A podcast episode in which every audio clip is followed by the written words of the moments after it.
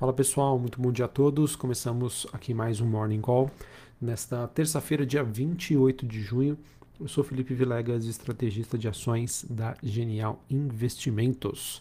Bom, pessoal, felizmente aí dando seguimento ao movimento positivo que se iniciou na semana passada, os ativos de risco nesta manhã estão aí abrindo o dia em tom bastante positivo.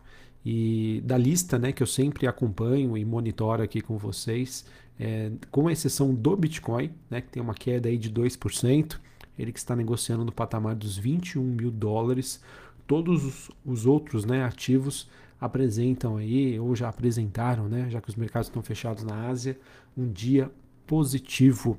E o pano de fundo principal que nós temos para essa terça-feira, e na verdade acabam sendo notícias de ontem, mas que ainda repercutem, foi o fato de que a China teria abrandado aí os seus rígidos protocolos de controle da Covid, aliviando assim as preocupações é, do mercado sobre as expectativas de crescimento econômico da China e também global. E essa mudança, né, ela acaba sendo justificada depois que Pequim e Xangai disseram que não tinham novos casos de transmissão local da Covid-19 ontem, segunda-feira, e isso aconteceu pela primeira vez desde fevereiro deste ano. Tá? Então, tudo que está acontecendo acaba dando suporte aí, uma recuperação dos ativos de risco. É, as bolsas né, asiáticas, Xangai na China subindo 0,89, Hong Kong alta de 0,85 e a bolsa japonesa aí subindo 0,66. Os futuros americanos também acompanham esse movimento, o S&P, Dow Jones e a Nasdaq subindo ali em torno de 0,5%. Bom, pessoal, falar um pouquinho mais sobre essas medidas, tá? Porque elas estão trazendo aí uma melhor percepção para o mercado. Bom, a China então ela acabou reduzindo pela metade o tempo em que os recém-chegados é, ao país devem passar aí por isolamento, tá? Que é, sem sombra de dúvida, a, a maior mudança que nós temos até agora. Assim, os viajantes eles precisarão passar sete dias em uma instalação de quarentena e monitorar sua saúde em casa por mais três dias. E esse prazo, obviamente, está bem abaixo né, dos 14 dias de quarentena em hotéis que eram exigidos em muitas partes da China. E, enfim, né, esse número também chegava a 21 dias de isolamento, a depender aí do que ocorria anteriormente. É importante dizer, pessoal, que ainda assim né, a, a alta nesses ativos de risco né, ainda se mostram, na minha opinião, bastante frágeis nesse ano, já que todo esse processo né, que aconteceu nos últimos meses na China deve trazer custos elevados aí de juros para combater a inflação e, obviamente, né, como houve um restringimento das atividades econômicas na China e em vários países, a conta ainda deve chegar. Portanto, pessoal, em relação à China, o que eu quero trazer aqui para vocês é que sim, eu tenho uma visão bem mais construtiva, né, olhando para uma alocação mais tática e de curto prazo, e que esse movimento deve beneficiar sim as ações chinesas, as commodities, né, principalmente as metálicas, mas ainda assim, pessoal, a gente tem um cenário desafiador e negativo a médio e longo prazo. Tá? Isso porque não temos ainda sinais evidentes de uma recuperação da economia chinesa, bem como do setor imobiliário por lá. E, obviamente, pessoal, a gente vem já com essas sinalizações né, do mercado tentando achar, digamos, né, o ponto de inflexão na China já há algum tempo e isso não vem acontecendo. Será que isso é, finalmente aconteceria? Ou a gente vai ver aí notícias mais negativas à frente, um retorno da pandemia? Enfim, são todos temas ainda bastante, bastante voláteis. Eu que comecei o ano bem mais otimista aí com, com, com China, mas aos poucos, né, com essa demora, com esses atrasos e com essas reviravoltas que aconteceram até a metade desse ano, me deixaram um pouco mais desconfiados. Só para passar aí a minha visão para vocês. Falando um pouquinho sobre o desempenho das commodities, tá? A gente tem o minério de ferro, ele que chegou aí a ter um, uma sessão bastante volátil, que passou aí de perdas, né? Mas uh, os futuros chegaram a ser negociados aí próximo dos 125 dólares a tonelada no mercado aí de Singapura. E a gente tem também os metais industriais subindo em Londres. É, o cobre subindo meio por cento, o níquel subindo quase 3% nesta manhã petróleo também acaba sendo influenciado. Tá? O petróleo que tem a sua terceira alta consecutiva, o petróleo teve uma semana muito volátil, nas semanas anteriores, né, uma queda bastante forte, acentuada. O, neste momento, o contrato WTI sobe 1,65 a 111 dólares é, o barril. E além do noticiário da China, pessoal, também segue no radar o fato de que a Líbia, é, um dos principais produtores da commodity, estaria enfrentando interrupções nas suas exportações devido a um, a um agravamento de uma crise política que acaba atingindo o país. A gente também tem o Equador, né? Para quem não sabe, o Equador é um ex-membro né, da OPEP, olhando aí para os maiores produtores de petróleo, e devido a protestos no país, é, o mesmo estaria com a sua produção ameaçada. Também temos o G7 que está se reunindo aí nos últimos dias e continua a sua reunião, ele que estaria discutindo aí um, um price cap, né? ou seja, um teto, um teto preço aí, um preço teto aí para os preços do petróleo da Rússia, o que acaba dando aí bastante suporte aos preços do petróleo, pelo menos a curto prazo, tá bom? Então, esse movimento por enquanto positivo para as commodities e como a gente tem é, esse movimento de alta, isso obviamente acaba, na minha opinião, sendo bastante positivo para a bolsa brasileira, né? no caso o Ibovespa, em que nós temos aí 40, 50% do índice, é, em que a sua representatividade se dá pela participação aí de ações como Vale, Petrobras e siderúrgicas. Beleza? Bom, pessoal, sobre o noticiário da zona do euro, tá? A gente teve algumas declarações de membros do Banco Central Europeu, é, no caso aí o Martins Kazaks, ele disse que o banco deveria considerar sim um aumento inicial das taxas de juros acima do planejado, né, de 0,25%, se houver sinais aí de que as leituras da inflação elevada estão sim alimentando as expectativas futuras. A gente teve também na Alemanha os dados de confiança do consumidor referente ao mês de julho caindo para menos 27,4 pontos. Foi um dado que veio um pouquinho abaixo do esperado, né? ou seja, pior do que o esperado. Em que nós tínhamos aí uma expectativa de uma baixa para menos 27,3 pontos.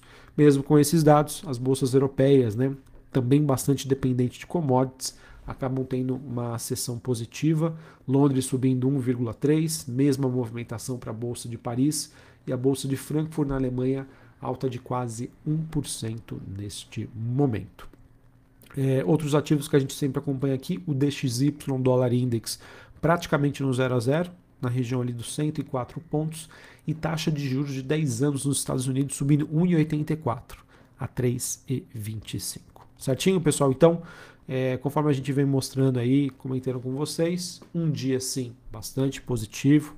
Esse dia, acredito eu, deve influenciar positivamente a Bolsa Brasileira, bastante dependente aí de, de commodities, mas é aquilo, eu acho que a gente ainda tem um pano de fundo estrutural bastante negativo, influenciado ainda por dúvidas em relação ao crescimento econômico na China, né, oferta, demanda e também o processo aí de normalização monetária que acontece no mundo desenvolvido. Tá? Acredito que notícias positivas como surgiram relacionadas à China e o fato né, de que a gente teve muitos ativos que estavam bastante depreciados né, e que esse movimento aconteceu em uma intensidade muito forte, muito rápida, abre, abre espaço para essa recuperação. Então a recuperação sim, ela existe, tem bons fundamentos a curto prazo, mas uma visão de médio a longo prazo, eu acho que a gente ainda convive dentro de um cenário negativo, certo? Bom, sobre o Brasil, pessoal, acho que o grande destaque desta terça-feira é o fato de que o mercado espera aí que o relator da PEC dos combustíveis apresente aí o seu parecer hoje às 11 horas da manhã em coletiva, tá? Dentre elas, né, dentre as, a, as medidas que vão ser anunciadas, uh, espera-se um aumento do Auxílio Brasil, que vai ter um custo aí para o governo de 21,6 bilhões, do Vale Gás, com custo de 1,5 bi. A criação do auxílio caminhoneiro vai ter um custo para o governo de 5,4 bilhões, subsídio ao etanol, 3,8 bi, e também a gratuidade do transporte coletivo para os idosos, custo de 2,5 bilhões, tá bom? Ainda também há uma possibilidade de uma extensão aí do, do auxílio a caminhoneiros de transportadoras nessa PEC, tá bom? Essas medidas acima, elas prescindem aí de compensação pela, pela LRF e serão executadas fora do teto dos gastos, tá? Mas, de acordo com o governo, ele ainda contaria com 54 bilhões oriundos de devoluções do BNDES, de dividendos das estatais e também da capitalização recente da Eletrobras, para aliviar aí o estouro nas contas públicas, tá bom? Acho que vai ser importante o mercado entender esses números, né, novamente. O mercado não tem medo de notícia negativa, o mercado tem medo de escuro. Então, com uma maior clareza em relação a esses dados, se forem justificadas as fontes, isso obviamente também poderia ser positivo aqui para as ações brasileiras, tirando pressão da curva de juros aqui no Brasil, que seria então positivo para a precificação dos ativos relacionados à economia doméstica. É, ações de construção civil, varejo, é, small caps, setor elétrico, entre outros, tá bom? Sobre a agenda do dia, pessoal, a gente tem hoje nos Estados Unidos divulgação de números de estoques do atacado, é, esses dados que saem às 9h30 da manhã, e dados de confiança do consumidor, às 11 horas da manhã, é, horário de Brasília. A gente também tem a presidente do Fed de São Francisco, a Mary Daly, ela que vai ser entrevistada às 1h30 da tarde, uma entrevista então que acontece no, na internet. É, olhando para a agenda Brasil, a gente tem é, hoje né, a, o Tesouro né, fazendo oferta de títulos públicos, em movimento que acontece aí todas as terças e quintas-feiras. E a gente também tem o Banco Central fazendo a rolagem de contratos de swap cambial a partir das 11h30 também de praxe, nenhuma novidade.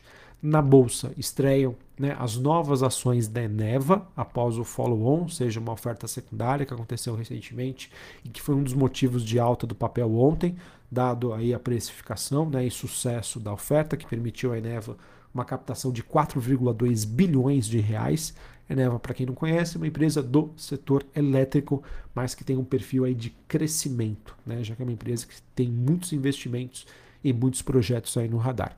Uh, por fim, a gente tem a Oi, ela que divulga aí após atrasos, né, postergações, após o fechamento do mercado, ela que divulga então os seus resultados do balanço referentes ao primeiro trimestre de 2022. Para encerrar aqui o noticiário corporativo, a gente teve o fundo de Private Act da Actis. Ele disse que vai fazer um aporte de 850 milhões de reais na Omega Energia, código MEGA 3, para aquisição aí de 10% da empresa no aumento de capital ao preço de R$ 16,00 por ativo, tá? A Mega 3, né, as ações da Mega que fecharam ontem a 10,20, pessoal. Então acredito que dado essa precificação, isso tende aí a, a, fazer com que o mercado faça uma correção aí dos preços da Omega Energia. Na minha opinião, uma notícia que tende a ser positiva para a companhia, já que esse dinheiro vai ser utilizado aí para financiar projetos de expansão da geradora de energia renovável Omega Energia. Beleza? Bom, pessoal, então era isso que eu tinha para passar para vocês. Mercado aí num tom mais positivo, otimista. E vamos ver aí o que, que a gente tem de novidades em relação à PEC dos combustíveis. Tá? Acho que isso é a conclusão destes temas, a definição aí sobre é, o tamanho né, do que nós teremos em relação a gastos públicos, estouro do teto vai ser importante para o mercado entender aí a dinâmica e, obviamente, fazer as suas correções. Um abraço a todos, uma ótima terça-feira para vocês e até mais. Valeu!